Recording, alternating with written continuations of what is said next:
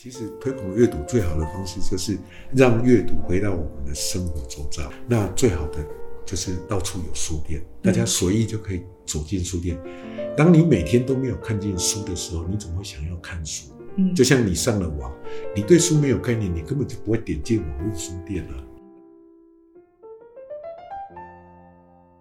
大家好，我是 Apple 边，欢迎大家收听这一集的边边读书间。今天要来跟大家聊天的书店主人，我觉得如果是对独立书店有一些认识的朋友，绝对不陌生。几个关键词哈，就是东海书院、边埔书店，而且之前还有担任过独立书店文化协会的秘书长。是是。不过很多人可能不知道，他其实是交大的校友，所以今天我们其实欢迎我们的大学长廖英良廖大哥。哎，大家好。那个廖大哥，您是读交大资工系的，哎，在那个年代，资工系应该也是很强吧，很那厉害的个我进来的时候，其实叫做技工，计算机工程。哦，对我们离开的那一年才改名叫资讯工程嗯这样子。哎哎，这个一个改名呢，那个全国那个科系排行就从好像十五、十六跳到第八还第七现在还是很前面啊，交大资工。应该是吧？应该是，所以那时候是很喜欢，还是那个时代就是要读资讯工程相关，计算机，哎，其实我考大学的时候，我有一个志愿，就是不读资讯相关科系，嗯哼，然后？然后因为不知道计算机就是资讯工程。这是一个什么雾田的，因为我是一个乡下人，哎，虽然高中三年是在台北念书，但是呢，就是念书嘛，其实对于大学的所有的科系都不了解，嗯，所以呢就乱填一通啊。就按照分数就是怎么嗯填吗？怎么？其实没有按照分数，好，这说起来说起来很好笑，只因为有一个高中同学，他就说，那不然我们去教大念计算机工程吧。所以我就说，嗯，有同学为伴不错，所以就。但是其实那时候根本不知道计算机工程是做什么的，哎，完全不知道哎，对。所以所以可是本来就数理有比较好吗？或者是嗯，其实也不知道。然后所以就反正就进来读了，然后也就在有没有读书的状况下 念完大学。哎、对，其实我就莫名其妙的过完四年大学，就是连我到底进这个科系干嘛，坦白说呢，呃，我都不知道，因为当时其实，其实就分数而言，哈，就分数而言，我印象中我应该是可以读台大的土木系，嗯，对，但是土木系在干嘛，我也不知道啊，哎，所反正所有科系我通通都不知道，所以呢，但是知道学校，所以就是看读什么学校。对，那时候的我就是想说，要么台大，要么清华，要么交大，就这三个学校。哈、对，那其他的呢就什么都不知道，所以呢，反正考上什么就是什么吧，这样子。所以但是有读完四年啊，哎，四年是有读完的，其实真的是怎么毕业的我都不知道。所以现在应该也全部忘光光了。我我大学的时候根本就没有在念啊。对，但所以后来也就是后来，当然跟你后来踏入书店业有什么有关系，应该比较有关系，是因为读了东海的社会研究所。嗯，其实不能这样讲。坦白说，我为什么我说我大学四年我读了什么我都不知道？对，因为因为我都没有在上课，嗯对，然后呢，课业的书我都没有在读。那同学们就是看到我那个寝室的那个书架上面，就是一堆小说啊，嗯那些相关的理论这样子。然后他们常常会问说：“你到底在看什么？”我说：“我也不知道我在看什么。反正呢，对我来讲，在我进了大，其实我算是进了大学之后，才开始在寻找，那我这辈子到底要干嘛？那本来是那四年，因为看了就是乱看一通小说啦，什么有的没的，随便乱看一通，最后呢就是去当兵嘛，大学毕业就去当兵。那是因为这个过程才决定要去念这个社会系。等一下，我不太懂，你是说去当兵才让你决定去读？嗯，就是这样说好了，就是说我大学四年呢，大概就是约略知道自己对人文的东西比较感兴趣。是因为透过大量阅读的对关系？对对，嗯，嘿，那问题是在于说人文还是有一大堆科系啊。是所以呢，大学要毕业的时候，其实呃，好插一下话，其实因为我大学，我常常跟人家开玩笑说，我哪是什么资工系或技工系，随便拿，就是我常跟人家说，我根本就是交大体育系排球组的，哎对，那因为就是主修排球，对对对对，主修排球，那我根本就是体育系的，因为我大学四年除了自己看书之外，呃，剩下的就是把时间都耗在这个排球队里面。所以呢，那四年之后，其实本来那个教练有问我说要不要考研究所，我在想说我的成绩怎么考研究所？好，这也不是重点，但是我是觉得说四年的时间差不多了。那我想要先离开，让自己沉淀一下，所以借这个机会去当兵。在当兵的过程里面，最重要就是思考我到底要读哪个科系。最后其实是在想说，我到底要念哲学系还是社会系？刚刚提到嘛，我是乡下人，所以你就知道，就是当时我考上交通大学的时候，我们那个乡下是去跟我妈妈讲说，哎，不错，你儿子考上交通大学，以后出来当交通警察。哎，是这样的，那个那样子的乡下。OK，哎，他完全不知道啊、所以呢，后来我就在想，如果我念哲学系，你知道那个念哲学在台湾社会一般的社会里面的想象是，那个人是个疯子，不要理他。那我念社会系呢，他们应该就这个名字，他们可能会觉得我对社会好像比较知道一点吧。哎所以还是有考量到相亲的感受吗？哎，在那个时候，你已经开始尝试着有想要说，透过学习这些像社会科学这些东西，希望能够对这个社会能够是不是能够传递一些什么样的想法？嗯，当你有想要传递的时候，就我自然就必须去考虑，我说的话到底有没有人觉得可以听一下，还是觉得那个疯子不要理会他这样子？对，那也是因为这样的原因，所以才选择了读社会系这样。嗯。而且中间有一段经历是到地下电台当主持人，这个是嗯，其实就是这样子啦，应该是一九九四年，啊，也就是我去东海念社会所之后，因为我们那个年代念研究所是这样子的哈，就是我只要考上研究所，教育部就会给我们每个月的生活费，大概不多，五千块钱，因为人文科系很少，如果原来的科系就会多一点。他给五千块，然后加上这个，你如果跟着老师的研究计划，大概再领个五千块，你再兼一个小差，再领个五千块，还挺好过的一万五千块，研究生很可以过了。嗯不过这个补助只有两年，所以第三年我就必须找工作。嗯那那个时间，第三年就是一九九四年，也就是那时候台湾社会正在做这个争取广播频频道开放嗯的这样的一个事情。那台湾各地就设立了很多所谓的地下电台。那时候的地下电台不是那种卖药的啦，它是主要是政治论述的东西。嗯呃，应该是因为一次那时候反核事嗯上了台北，然后台北的电台找我们几个同学，大家去上节目，就觉得哎，这事情好像蛮有意思的，所以回来之后就觉得刚好台中有人要成立电台，想要成立这样的一个地下电台，所以就觉得哎，好像可以来去做一点什么。哎，那之所以会进电台，其实原来去念社会所，大概有相同的一个概念，就是当时当完兵之后，开始选择要去念社会系的时候，其实就像我刚刚说的，呃，你开始觉得我们好像可以传递一些东西给社会大众。那念书，假设我有继续念，念到博士毕业，在学校当老师，这是一种传递的方式。是那不能当老师，我到电台也是一种传递的方式。嗯那所以电台结束之后，呃，离开电台之后，就觉得那书店也是一种传递方式。也就是说，后来走的路都是这一条。哦，OK，就是要对 大众说话，然后传递一些期待吧，因为我算是年轻时代，算是那个一九八零年代，算是刚好台湾接受西方的一些思想最蓬勃的时代。嗯那等到我念了社研所之后，大概就是九零年代，那刚好就是一个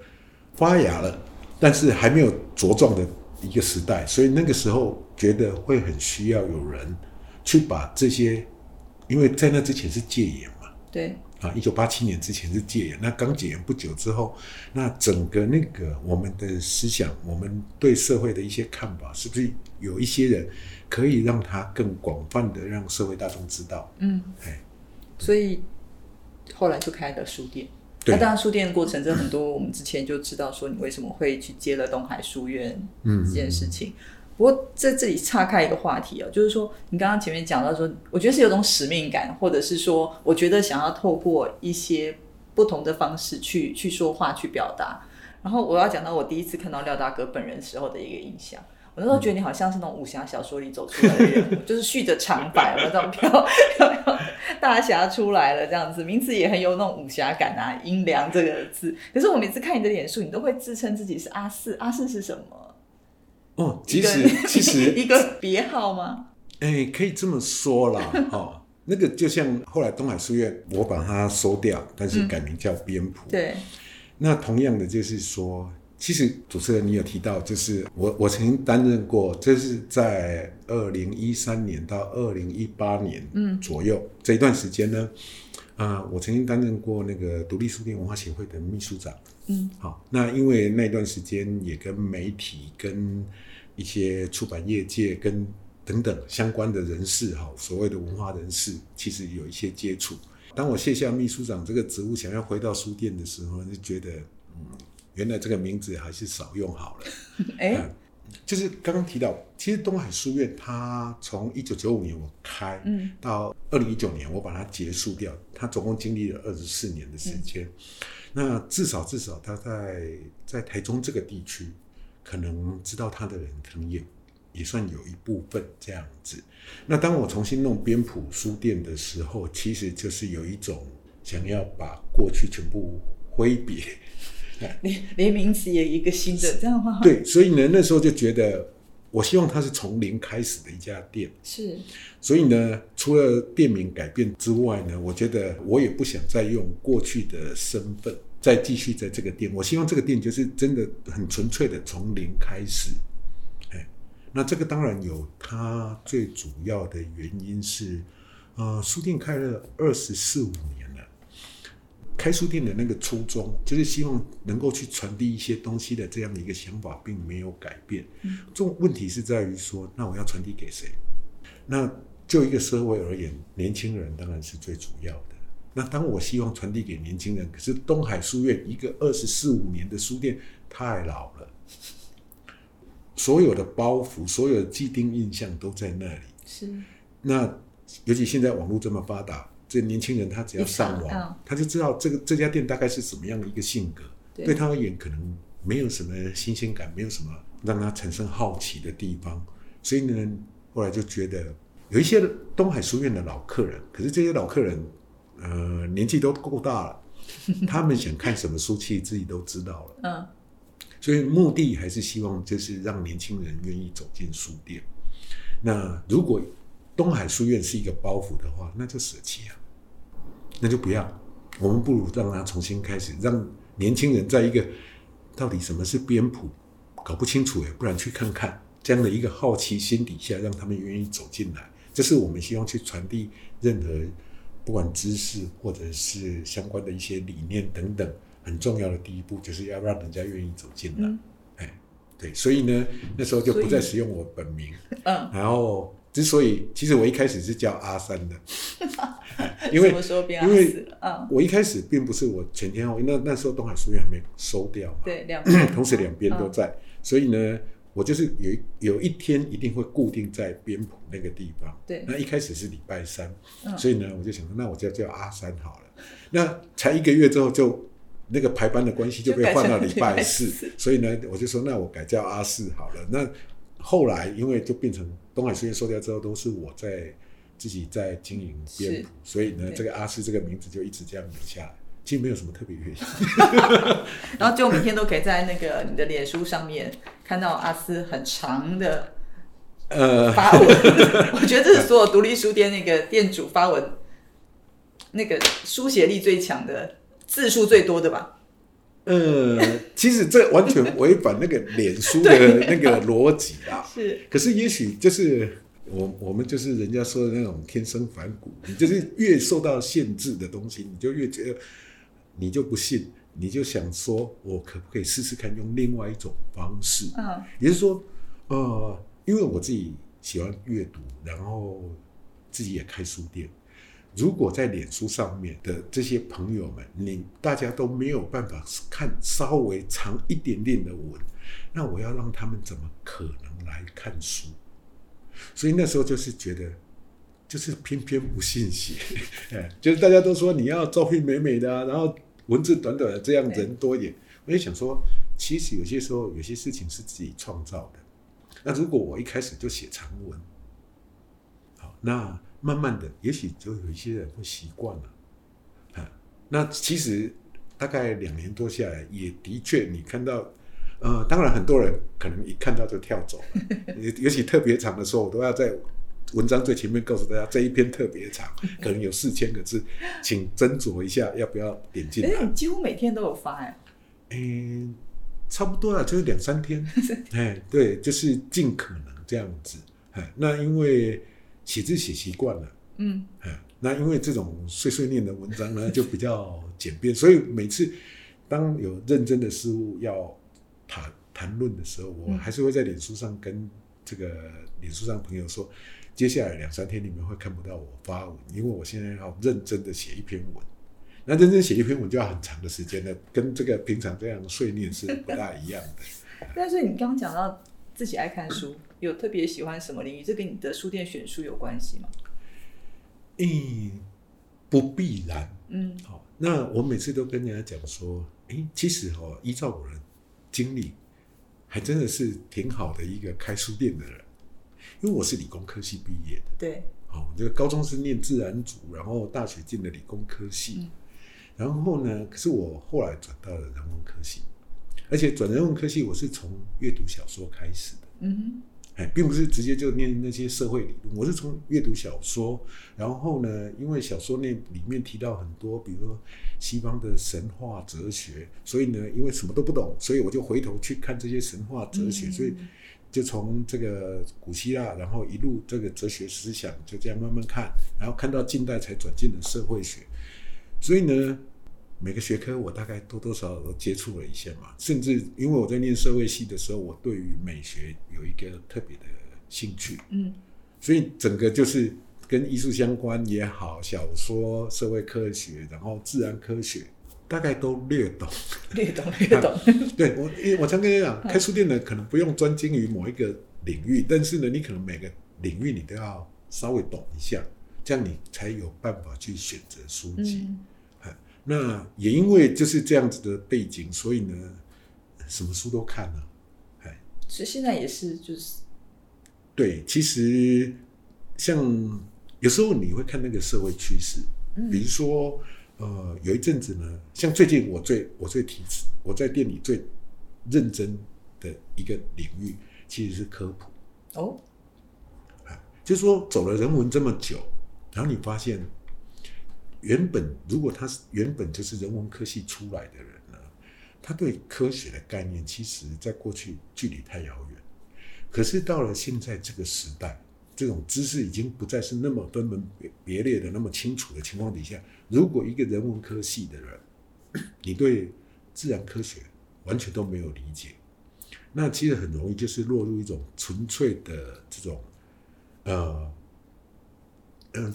这个要叫非理性，可能夸张一点，但是真的有点不科学的一种思考逻辑。嗯它会是一种人情式的，因为因为我喜欢这个地方，所以，我要把这个地方保护下来。但是这保护的那个背后的那个科学根据在哪里？可能有时候是稍微浅了一点。那是嗯如果人文科系的人也都是这种普通科学的话，那也许你的利润会更清楚、更有力道。嗯最简单讲，比如说我们讨论了那么久的，到底要不要核能？好，那其实我个人并不喜欢用那个“我们不要成为下一个辅导”这样的一个概念，啊，因为就是一个我觉得情感的论述。，对，而且有一点点小小的，好像说恐吓夸张一点，但是呢，它就是有一点点那个让大家因为感到害怕。嗯但是我们可不可以回到一个更科学的方式去探讨这件事情，而不是纯粹以情感式的方式？嗯那整个社会的未来发展，其实我们不可能完全脱离科学，嗯尤其是在这个时代，手机等等这些，是通通我们生活息息相关的啦对越来越多。那所以呢，我觉得即使是人文科系的人，也应该了解一些科学的部分，这样子。所以现在编谱书店的选书这个部分的比重会变比较多吗？诶、很难多了，因为台湾的科普书本来就不是很多。是，好，那但是呢，就是让它比较集中，然后让它成为一个一个陈列的嗯这个项目。嗯啊，那其实编谱是在我自己，我常跟人家讲，我可能是我是老派的人，因为我上个世纪就在开书店了，所以呢，对我来讲，第一个就是书太少，我不敢称为自己称自己是书店，所以我还是得要有一定的书的量。对，虽然随着时代改变，你知道现代人其实他的时间越来越有限，他不可能像我们过去这样子进了一个书店这样子啊，整个逛一遍。所以呢，书店它会随着时代做一些调整改变。以前呢是以前东海书院是以书非常多来吸引人家的，嗯现在的编谱书少一点点，但是呢，应该也还不算少。但是我会把区块区分开来，比如说比较新进的书，我尽量让它就在我们一楼进门的地方，嗯也就是如果你没有时间，那这个区块大概呃七八百种的书够你挑了。嗯但是如果你希望就某一个专业，你希望找到更多你可以阅读的书，那一楼的后段、二楼都还有书，嗯哎嗯那就是让它有一个进阶的一种方式。嗯对，那其实刚刚讲的书太少呢，我不敢称自己为书店。第二个呢，就是呃，我有一个概念，其实我们现在因为独立书店常常被媒体塑造的，好像我们有个性，很清高，对对，然后呢，这个店主人都快要变成一个小小的明星这样子啊，然后所以呢，这个店主人读了什么书，要推荐给大家什么书，哦好像很不得了一样。其实我常会跟大家讲一个概念，就是说，书店其实大概它的百分之八十不过是提供给这个店的客人来取得书的一个管道，也就是客人他想要读什么书，然后有办法从你这个店取得，嗯剩下的百分之二十才是我们去推的啦。啊，好，就是说，因为你选的这本书，所以我觉得，哎，你既然选这本书，也许我可以介绍你另外一本书看看。那个占比很小，所以如果百分之八十是客人，其实只是把你当做他取书的一个管道的话，嗯那我们是不是应该尽量各式各样的书尽量都有？那这样才才不会说他他只局限在一小撮可。是书每一个月出这么多书，去怎么样的选书，还是要在不大的空间里面，要选择适合你这家书店，或者是你想要提供给读者的书，还是有一些选择。对，所以其实多数是这样。我我们所谓的选书，很多人会问我们选书。那我好像十一月嗯，还要特别到台南去讲一堂课，就专门讲选选书的事情。但是呢，其实店里也有很多客人会问我怎么选书，是啊，然后我常常会说，其实没有了，我只是把不要的淘淘汰掉，剩下的都进来了。哦哎，OK，其实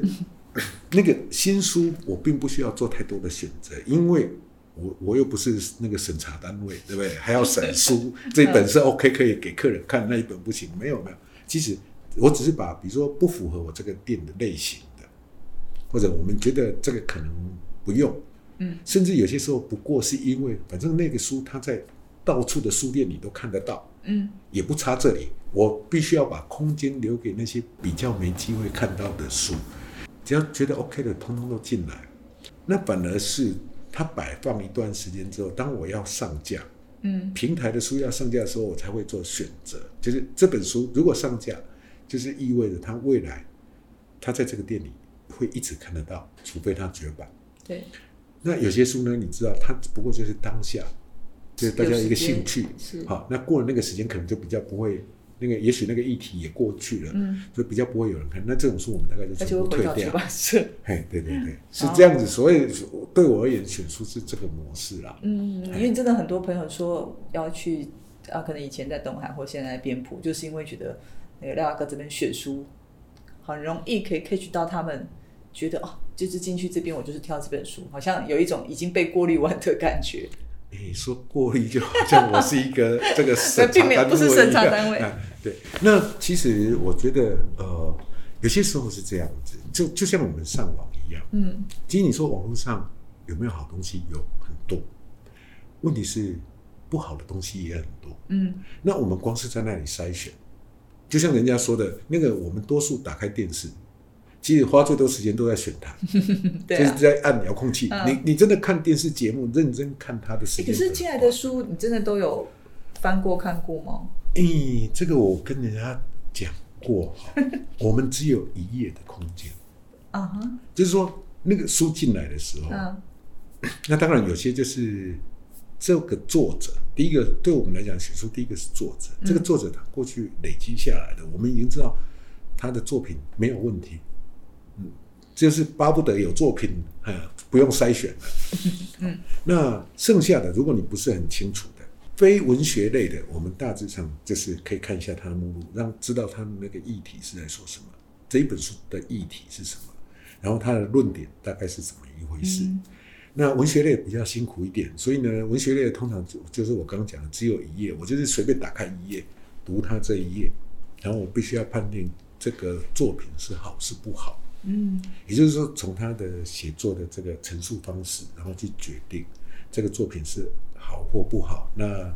呃，你决定要不要上架这样子？啊因为书很多，真的不这样子也没办法。嗯，了解。哎，我这样回来问一个问题哦，当时你说就东海结束，嗯，为什么会这样子的告别过去？然后后来选择编谱，而且你的编谱的选择地点在台湾大道上。呃，其实其实东海书院也有一度曾经在台湾大道上，而且我们就在那个金钱豹附近这样子。哎我理容院隔壁每天晚上八点，真的就是看到一群小姐从我们门前经过，嗯 我还会进来这样子。好，呃，我觉得，我觉得就是我刚刚有提到，东海书院在一九九五年成立，对，那到了后来，可能也加上从二零一三年我去担任这个独立书店文化协会的秘书长。嗯其实当时为什么我是我当秘书长？因为呢，我们在之前就有一个所谓的呃独立书店联盟，当那时候大概只有八家书店嗯合作，但是为了让这个联盟运作呢，那时候就找了一，就负责的人找了一个工作人员进来，那你就发现一个问题，因为呢，他并不是书店业者，所以他对书店本身到底遭遇到什么样的问题，该怎么做，他他可以做事，但是他没有那个概念，所以后来我们要成立协会的时候，就就有想过，就是你势必要是一个书店经营者，有经验的书店经营者，他才有办法让这个协会真正的发挥它的功用。好啊、放眼望去，这个台湾呢，年纪比我大的，经验比我多的，都年纪都大我许多。其实有时候真的也不忍他们继续这么操劳。那 年纪比我小的呢，他们开店的时间可能还不太长，在那个在二零一一二一三年那段时间，所以呢，后来算一算，如果要投入的话，似乎我最适合啊。我的年纪还没有老到那个程度，然后呢，我经验算够长。但更重要的是，因为我们并没有结婚，所以我没有家庭的负担，我就一个人。那时候才会觉得说，那也许我去担任这个秘书长是比较可以投入的这样子。可是也因为就是这样的投入，所以东海书院呢有将近五年的时间呢，就是一个乱七八糟的状态，没有人管。哎，这个在过去其实从开了东海书院之后，一直一直都是你不时就会有这种状况。哦我在一九九八年的时候，曾经去弄了一个这个网络公司，对啊，就是只要店主突然开始不务原来书店的本业时，这个书店就会飘渺一下的。对对对对对啊，这向来都是这个样子啊，中间有过好几次。嗯。那那一段时间，那二零一三年这一段时间呢，就是比较长，所以店的状态，那因为不管店的状况怎么样，它终究因为已经成立了快二十20年年，嗯。好，在二零一三一四这时候，所以呢，呃，慢慢的你就发现呢，这个东海书院它，我我每次都跟人家讲，东海书院已经成为一个纪念碑。也许因为协会的关系等等，加上媒体报道，在二零一三一一四年之后呢，独立书店在媒体上面其实是很红对，的。曝光率非我们常高。我们常跟人家说，没有一个行业可以像独立书店这样，你只要开了店，半年之内就很红了。哎，在那段时间是这个样子的哈。那 就是那时候就是发现说，因为东海书院的这样的一个历史，那加上独立书店红，所以呢，在台湾各地的人来到台中呢，就要去东，多数只要他他对独立书、嗯。喜欢独立书店，他一定要来这里。对，哎，大家喜是喜欢用那个叫做变成一个好事嘛，就是大家都会朝圣一下。对啊，啊，就来一下，就来这么一次，也就就跟我们去。嗯像那个伊斯兰教，他们去朝圣一样，这一辈子要去一次，嗯。所以他来过一次了，OK 了，就不再来了。是。哎，所以对他们而言，这我说纪念碑就是这样，我我去看过了，我去打卡打好了，对对对，那这件这个任务已经结束了，嗯，哎，所以你就发现它越来越像一个，就是大家来来朝圣一下的点，嗯。然后你就会觉得，可是我书店还是活着的啊，我又不是死掉。了，对，不用好。不用来敬仰他，对，那我们希望书店是能够在过去的经验里面，书店跟我们的生活是分不开的。那现在反而变成是一个大对，家可是这，会是有冲突吗？我是说，嗯，还是有一些本来就是，比如台中的读者，他是会在东海嗯去做阅读、去购买，对，但是呢，这是另外一个状况，就是说，一方面外来的这些年轻人只是来超市一次，就再也看不见了。对，原来的客人呢，他真的有一些，我们还是有一些始终的客人。从我最早开店在东海大学旁边，然后到金钱豹旁边，然后再到美术馆附近，他们我到哪里，他们就跟着到哪里。但是呢，这个年龄层的确也越来越大。嗯你发现，在美术馆那附近，其实也许因为交通的关系等等，那个年轻人不容易到。嗯那这就是我刚刚提到，就是如果我们开书店的初衷是希望他们能够，就是在生活里面可以接触到这些东西而，且年轻人，对，所以那我们当然希望把店放到一个年轻人容易到的地方。对，所以你就要破除掉原来东海书院这个名称，这个大家朝圣的感觉，然后一个新的名字、新的地点，对，而且就把它摆在这个台湾大道上面，就是你路过就看得到的地对，可是我不要讲，我去了几次，那每次看对面人很多，然后那个百货公司，啊，这是正常的，这是正常的。对，就是两边的那个人潮，嗯事实上是真的是很不一样。呃，这向来都是这样子啦。嗨、那我从开书店开始，其实向来就是有一个这样的一个规划方式，就是说，我们向来不可能开在那个人潮汹涌的地方，因为那个租金太高，我们开不起。可是呢，如果要去开在那种巷弄内，巷弄里头，然后大家都找不到的地方，我觉得这样子的书店，它就会变成是比较像是私人俱乐部，那个对外传递的这个功能就可能会所以还是要在弱了一点。主要的道路上面。所以就是在对在主要道路上，然后在人潮的边边，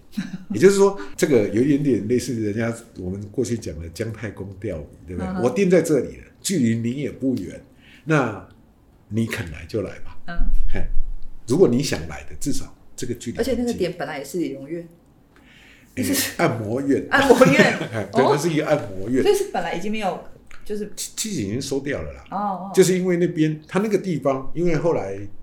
台中因为那个台湾大道开了那个所谓 BRT 的道路之后，本来路边有停车格，现在都划掉对。了，所以我那边常有一些老朋友最常抱怨就不好停车，然后我常会跟他们讲，你就不要假日了，假日这个地方百货公司附近，你真的没地方停车。对，那那个按摩院可能就是因为没有停车格啦、不方便。哎你想想，我去按个摩，然后我的车就被调走了，这个 这个这个太不划算，哎，所以他后来就没做了，嗯，哎，对，但是他即使没做了，其实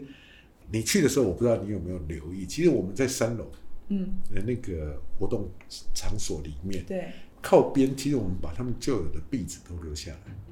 而且那壁纸上面还有写字的，嗯，因为当时的按摩的人员其实是他们好像是从泰国，应该是有点被限制行动的，那他们就住在那上面。我还保留一个他们当时每一个人住的那个小房间，只是没有开放给大家看，这样子，就是把那个空间完整保留下来。然后呢，因为他们都住在那里，所以他们其实很无聊，然后有时候会在墙上写字，你看到那个泰文写在上面，所以当时我们并没有把这个东西去掉，就把它保留下来，嗯，就跟那个边埔的二楼那个地砖，对，那地哎，当时我。们我会租那一间，其实我去的时候那一排都是空的啦，哦，那整排都没什么商对，店、啊。几乎都没有商店，哦，嗨，所以我是可以每随随意我挑，对我看我喜欢哪一间。嗯那那时候会选择这一间，一方面是它没有装潢，因为有的已经有装潢，其实很多朋友说，那有装潢你不是省一点钱？我说其实不一定啦，嗯。那可能那个装潢可能不符合我用，对，那我光敲掉那些废弃物，那既然不合我用，搞不好它合别人用，那就让别人去用吧。那我租这一间空的，嘿，不用再去产生这么多废弃物，而且呢，那个地砖大概只有像我们这样的店，我们才会把它保留下来。嗯嗯，很适合啊。那很多店可能来了，他为了他整体的那个观感，他就整个把它去掉。嗯那我觉得很多时候，其实像我们刚刚在讲所谓的环境保护啦，啊，相关的这种生活的这些东东东西呢，其实它大致上就是跟你的日常作业都是息息相关嘛。所以，如果我在这个地方就是很商业式的去考量，去租了一个，然后把它拆了一大堆东西去丢，你不，那你说我再怎么跟人家说我是一，我对环境保护是在乎的，好像也是很奇怪。对，那开在那个地方，当然就是希望说书店再重新回到呃我们的日常生活，就是你每天会经过，也许经过就是看到哎书店就进来逛一逛，嗯因为最早的时候，我记得我还在东海大学旁边开书店的时候，那时候的学生，哎，还真的挺认真的。然后，反正那时候的东海别墅没有太多好玩的东西，所以呢，很多学生呢是照三餐，就进来午餐逛一逛这样、晚餐还有宵夜，吃宵夜哦，然后吃完就进来逛。嗯就反正进来逛一下啊，反正店里有冷气嘛，进来吹吹冷气，看看书。那这就是一个培养阅读，我觉得最好的一个方式。我常跟文化部那边在讲，就是说，你们办了很多很多所谓的活动，要推广阅读。其实推广阅读最好的方式就是让阅读回到我们的生活周遭。那最好的就是到处有书店，大家随意就可以走进书店。当你每天都没有看见书的时候，你怎么会想要看书？嗯就像你上了网，你对书没有概念，你根本就不会点进网络书店了。嗯那你不点进去，一点用都没有。所以开了蝙蝠之后，这两年对于你希望重新让年轻人嗯，注意到阅读这件事情，觉得有实质上面的改变吗？嗯，因为区块不一样，到底是不是我们这个店产生的效果，还是就是因为它在这个区位，嗯好所产生的效果？这个我没有特别去分析，但是呢，至少至少，就是我每次去跟人家讲，就是说。呃，在美术馆的东海书院，跟现在在台湾大道上星光三月百货附近的那个边铺，呃，两边顾客年龄层哈，最少差十五岁。哦，至少至少，嗯有时候猜想可能还不止。也就是说，现在的已经是另外颠一个时簸的确，呃，我很难遇到三十五岁以上的人，哦，哎所以真的几乎都是读者年轻人年轻化，哎，年轻化的很多。对，那这也是就比较符合我们希望。那就像很多人说年轻人不读书，我就会觉得你书店开了，你符合他们的需求，他们就会进来读书。哎，所以如果像你刚刚讲的是说，如果书店开越多，让年轻朋友会经过书店进来书店，嗯，所以对于像陈品切之前说，他也要接下来的日子，他要开一些社区型的，嗯嗯。你也乐观其成吗？是是是是，对，真的，我我为了这件事情，我我在脸书上，嗯你你刚刚提到我写长文，我也写了一篇，应该有也是差不多四千字字左右的文，有在特别讨论这件事情。嗯。好，因为那时候看到很多书店大家在谈这件事情，那基本上我的立场我是乐观其成，我只是不知道说，那你要怎么做社区书店，嗯。也就是你书店的定位。那会不会就是 seven 的概念这样？哎、我也是觉得是，对哎，我甚至觉得他未来可能要开放加盟。啊，哎，前面这二十家店只是为了开放加盟做准备。嗯那我在那个文章里面，我就特别讲到，我说独立书店跟一般的书店它差别是什么呢？嗯，独立书店呢，其实我们真正经营的是人，嗯一个顾客一个顾客。哦、以前我常会告诫自己，如果一个顾客进来三次，我还认不得这个人，那就是我在工作上的一个失败。哎，我必须要认得他们，然后慢慢的知道他们需需要什么，喜欢什么。啊，不，也不是我一直强推东西给他们，而是知道他们的需要。嗯那我们就是这样一个人一个人，所以很多媒体的宣传啊等等，对我们尤其像边铺这样店，可能没什么作用。我们比较有作用的是，一个客人来，他喜欢这个地方，再带一个朋友来，嗯是这样。或者你就是路过被吸引进来，嗯那当然还是有很多人一看到书店就转头，哎，就假装没看见啊。嗯 对，那这是另外一个话题，这样子。那我觉得一种就是像这样，我们一般所谓的独立书店比较着重于经营人，那这个人扩大一点点，他也许就是一个社区。那另外一种店，它可能是经营品牌，它不需要认识客人的，我这个品牌建立之后，人自己就会来。嗯。那成品就是一个这样，它是靠品牌吸引的人，嗯。不是说它不好，它不见不好，而且它的好处就是，哎，他店长是谁都可以啊，我们不行啊，不是我这个刚刚讲的，对。对我一不在店里，那个店就呃嗯 就乱七八糟。那他们的好处是这个，但是呢，当你不是经营人，而是经营自己的品牌的时候，要成为一个所谓的社区，不是我店放在社区就会叫做社区书店，这不见得。哎，但是不管如何，我还是觉得这是一件好事。就像当年我曾经常在讲说，其实我对金石堂还是给予正面的这个评价的，因为呢，在台湾很多地方，即使独立书店都去不了，因为那个地方独立书店都去不了。哎，因为这几年才有这些在那个山边海角有一些有志青年去开的店，，但是呢，这些店比较一个问题，就是它比较没有规模，这很像传统手工业一样嗯这样子。那你要稍微有点规模，其实除了过去在这些市镇里头有一些我们说的那种综合型书店，就是它也卖书，那它最主要的收入搞不好是文具的那一种啊，它规模还比较 OK。那除此之外，其实有一些不是那么大的市镇，就是你要去那里开一个书店，其实并不容易。但是呢，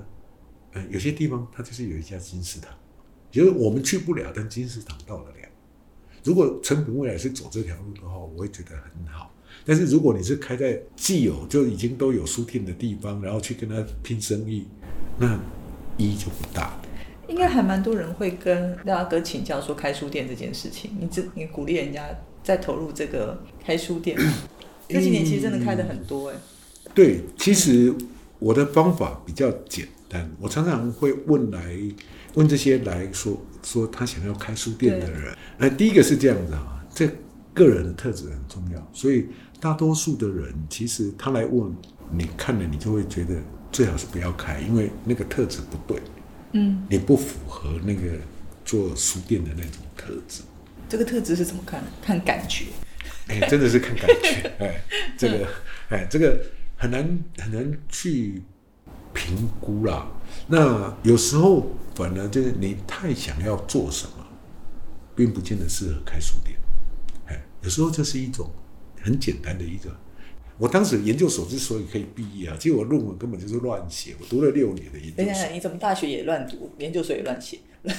哎，向来都是这个样子嘛，哈。这个，呃，我觉得所谓的那个在学校的那个所谓的学习过程，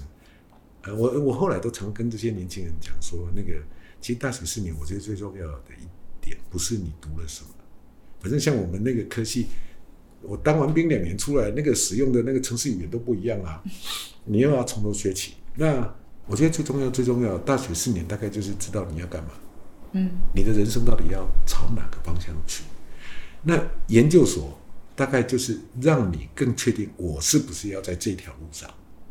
像我念念的研究所，本来一开始是觉得我可以念到这个博士毕业的，后来念了之后就发现不行不行，我这个对这条路呢真的没有太大的兴趣。我想到我呃光写一个硕士论文都乱七八糟，那我以后进了博士班，我还要写博士论文。然后呢，假设我到了学校，我还要再做升等论文。那等到我每天就是写论文、啊。对，等到我终于有一天自由了，我可能已经老到不知道几岁了。那不如趁我年轻的时候，我能做什么？即使开家书店，哎，那我能做什么就尽快做其实，在还没有开书店之前，有想过自己要做什么？在读大学、研究所，甚至于你在当兵的时候，本来还不知道自己要开书店嘛？嘿，对，对所以那时候有想过别的行业的选项吗？其实没有哎、我从来没有想过要做什么。哦，啊，就是我我我想，我只想过我要在哪个领域。嗯好像刚刚讲，后来决定进了社会学这个领域。对，那进了这个社会学这个领域之后，就是你维持就是一个我我知道我们因为台湾社会跟西方社会的这个在社会科学这个领域的那个落差还是那个距离还是有的，所以我们不可能去发展什么多多厉害的理论啊。我们在那个年代里面能够把这些西方的一些可能我们过去从来没有接触过的思想引进来，就已经不错了。好，介绍给大家知道，这样已经不错了。要去发展那种深奥的理论，那个大概不是我们有办法，因为那个基础差太多。所以，那既然是要传递一些思想、传递一些想法，那就看我在什么样什么样的工作可以让我做这个好，比如说，哎，广播，OK 啊，他可以把这些困难的理论，我们把它化成生活里面的嗯嗯嗯用语，然后告诉大家说。出去，嗯，开书店还不用那么用一般的口语的，可以带稍微带一点嗯点专业的话语。然后我每次都跟人家讲，他们就说：“那如果你书店关掉了，你要做什么，对不对？一定很对。”然后我也不知道，我在想，我每次都在跟人家讲，也许书如果我哪一天书店倒了呢，我就来去开计程车。但是呢，考 有年纪先知哈，对，然后呢，呃，如果我去开计程车呢，我想我猜想了，我的计程车上面后座的那个很多书，不用很多，不用因为计程车搭的时间真的很短，你可能只有十五分钟，是。所以我们就要那个前座后面的那个椅背啊，放个两本到四本左右的书，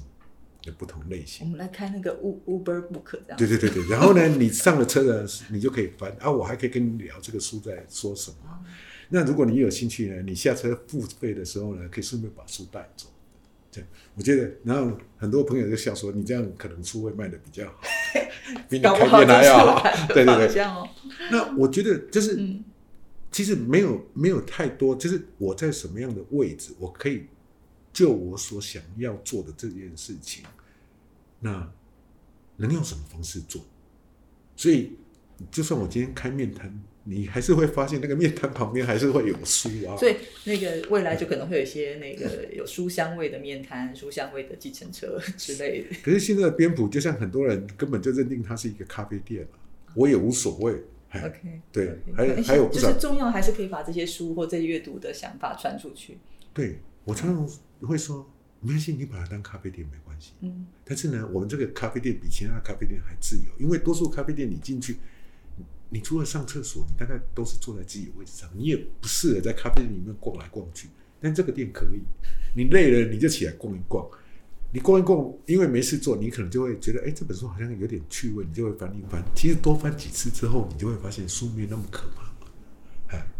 哎，所以总之从东海到边埔，然后这两年的转变，然后从廖云良变成阿四，是是是是是，对，所以但是阅读都会一直在，而且未来我们可能也会在计程车上，呃，但是没有了，应该是边书店还在的情况下，或者可以经营一下 Uber Book 这样。那其实很想，我当时买了一台脚踏车，嗯。那个是后面是也可以载货的那一种，就觉得哎，未来呢，如果大家不进来店，那我们就骑脚踏车出去。那所以可以持续的从就是一直传传递，对把这比些阅读知较可惜的，当然。就是那个脚踏车呢，在店里大概两三个月就被偷走了，没有人要偷书了，这个时代已经没有人要偷书了，这样。大家去看书店看书，看书，，大家就是来看书，但是呢，那个脚踏车就这样子，在消失了。某天的下午，嗯，还是白天哦，大白天的，然后就这样消失了，这样，哎，对，呃，就是啊，那个就是我觉得，但是我觉得有一个点，就是说，其实虽然我自己开书店，但是我还是常会跟人家讲说，呃，我店里的客人其实上对这一点很惊讶啊，在我的书店哦是这样子，诶，你如果要使用座位，我们会希望大家有个饮料的消费，嗯对这所谓抵消，就像咖啡店一样哈。但是呢，我都跟他们说，在我的书店里面，所有的书你都是可以带到座位上面看。我们没有那个你要先结账再带来看。然后呢，但因为是新书要卖的书嘛，所以我们都是跟客人说，你不要压他，不要折他，这样就好。那我都会跟他们说，那个书啊，你看喜欢了再买，不要乱买。哎，虽然我开书店，但是我其实并不是那种会希望大家一直买书，一直买书。其实，呃，我们的人生大概就是这样子。很多时候，在一个，它可能就是一个意外。你在某个机会底下，也许是看了一本书，也有可能是看了一场电影，好，等等。那只要是文化相关的一些事物，也许你是看了一场表演，都有可能。呃，在这样的一个特殊的接触底下，它让我们，哎，也许脑袋里头就被触动了，那你的生命就会有一些些改变。那 但是那个是哪一本书？什么时候会触动你？完全不知道。所以你重要是保持这个意外的可能。一大堆书，家里放一大堆书，如果这些书对你都没有触动，啊，专业研究者那就另外当别论嘛。你需要的这些资料有这个必要性。对，那如果是一般的读者，其实我常跟大家讲，你一辈子也不过就是在找那一本或两本书。是。啊，像我们讲了这么长，这个我我以前常跟人家讲，因为这个太鲜明的例子，呃。我在高中念自然组，然后大学考联考之后呢，来念了这个理工科。可是呢，为什么后面会有这些转变？包括我大学为什么都没有在念课堂上的书？呃，这真的非常好笑。其实只是因为我在大学联考完的那一天，嗯，实在太无聊，你知道？因为可以考完了放松。对，那这些课本我都不用再翻了。对。那时候住在朋友家里，然后就觉得无所事事啊，所以就跑去他们的书架上面，就看看有什么书，也许可以拿下来看一下这样子，因为度过一个无聊的下午。你在那边看看看看半天之后呢，看到有一本书，我想好吧，那我来看这个好了。你看这一本书呢，让我后来就是整个进了大学之后完全的转向，然后包含后来为什么去念社研所，包含。等等，开书店等等这些事情，就因为在那个联考下午无聊的时间里面，那本书出现了，是什么书？好，呃，这非常好笑，就是因为我在那边看那个书架嘛，哈，那大多数的书名我也没什么概念嘛。可是我一开始就有提到，我其实是我其实是云林人，然后高中跑到台北去念书，所以呢，我就在架上看到有一本书叫做《异乡人》，我就想，哎，是啊，我是异乡人，对不对？因为我从乡乡下跑到都市。然后你就把它拿下来看，那这一看真的不得了，哎，你完全不知道，因为我我其实拿下来的时候，那时候卡缪是谁？谁认识啊？哎，一个理工科的学生怎么会认识？我只认识那个倪匡跟金庸，对不对？高中时代就是认识这两个而已。那卡缪是谁？你并不知道啊。那异乡人到底在说什么？你也不知道，你就是拿下来，因为就是因为很无聊这样看。那可是一开始看之后就发现，怎么有人？的生活跟我完全不一样，嗯，他看待事情的方式跟我完全不一样，嗯，甚至他到了最后，他是如何为自己的一些想法，不管这个想法是对是错，他是如何，即使宁可牺牲生命，放弃自己的生命，他都要维持他自己的一个想法，这样子，发现我们从小那一直在符合社会的要求，嗯，一直在跟着社会的脚步走，发现啊。原来世界可以有另外一种生活方式，就是因为一本书改变了你原来的那个对圈圈思考看到的东西都不同。是，但是我不知道到底只是这本书是怪书还是怎样。所以进了大学之后，开始什么各式各样的，对对，就开始找答案。所以你就各式各样的书都看，哎，那也因为这样，所以最后就走上了一条这个。书店老板之路，这个是一条不归路，这样不归路。对，但但可能就也是很很感谢有那那个同学那天下午让你去翻了他的书柜，是是，他幸亏他们家有这本书这样子，所以这就是我说的，我宁可书店里各式各样的书都有，所以你也不会知道你在什么地方撞到那本书，它改变了你什么。可是走进书店绝对是一个非常好的选择。那我们也不管说独立书店或是一般的书店，那都是。非常希望大家可以多去亲近书籍。那从学长的例子就可以看得到，就是 就算读书读的还好，可是透过这些阅读，都可以让自己的人生有，咱知道自己要做什么，然后就往那条路一直努力下去，这样子。对，就是觉得，因为就是这样子说嘛，哈，就是说，如果我们的生命一成不变，嗯，那这个人生也太无趣。那可是你要怎么去改变？啊，很多人也许比较任性的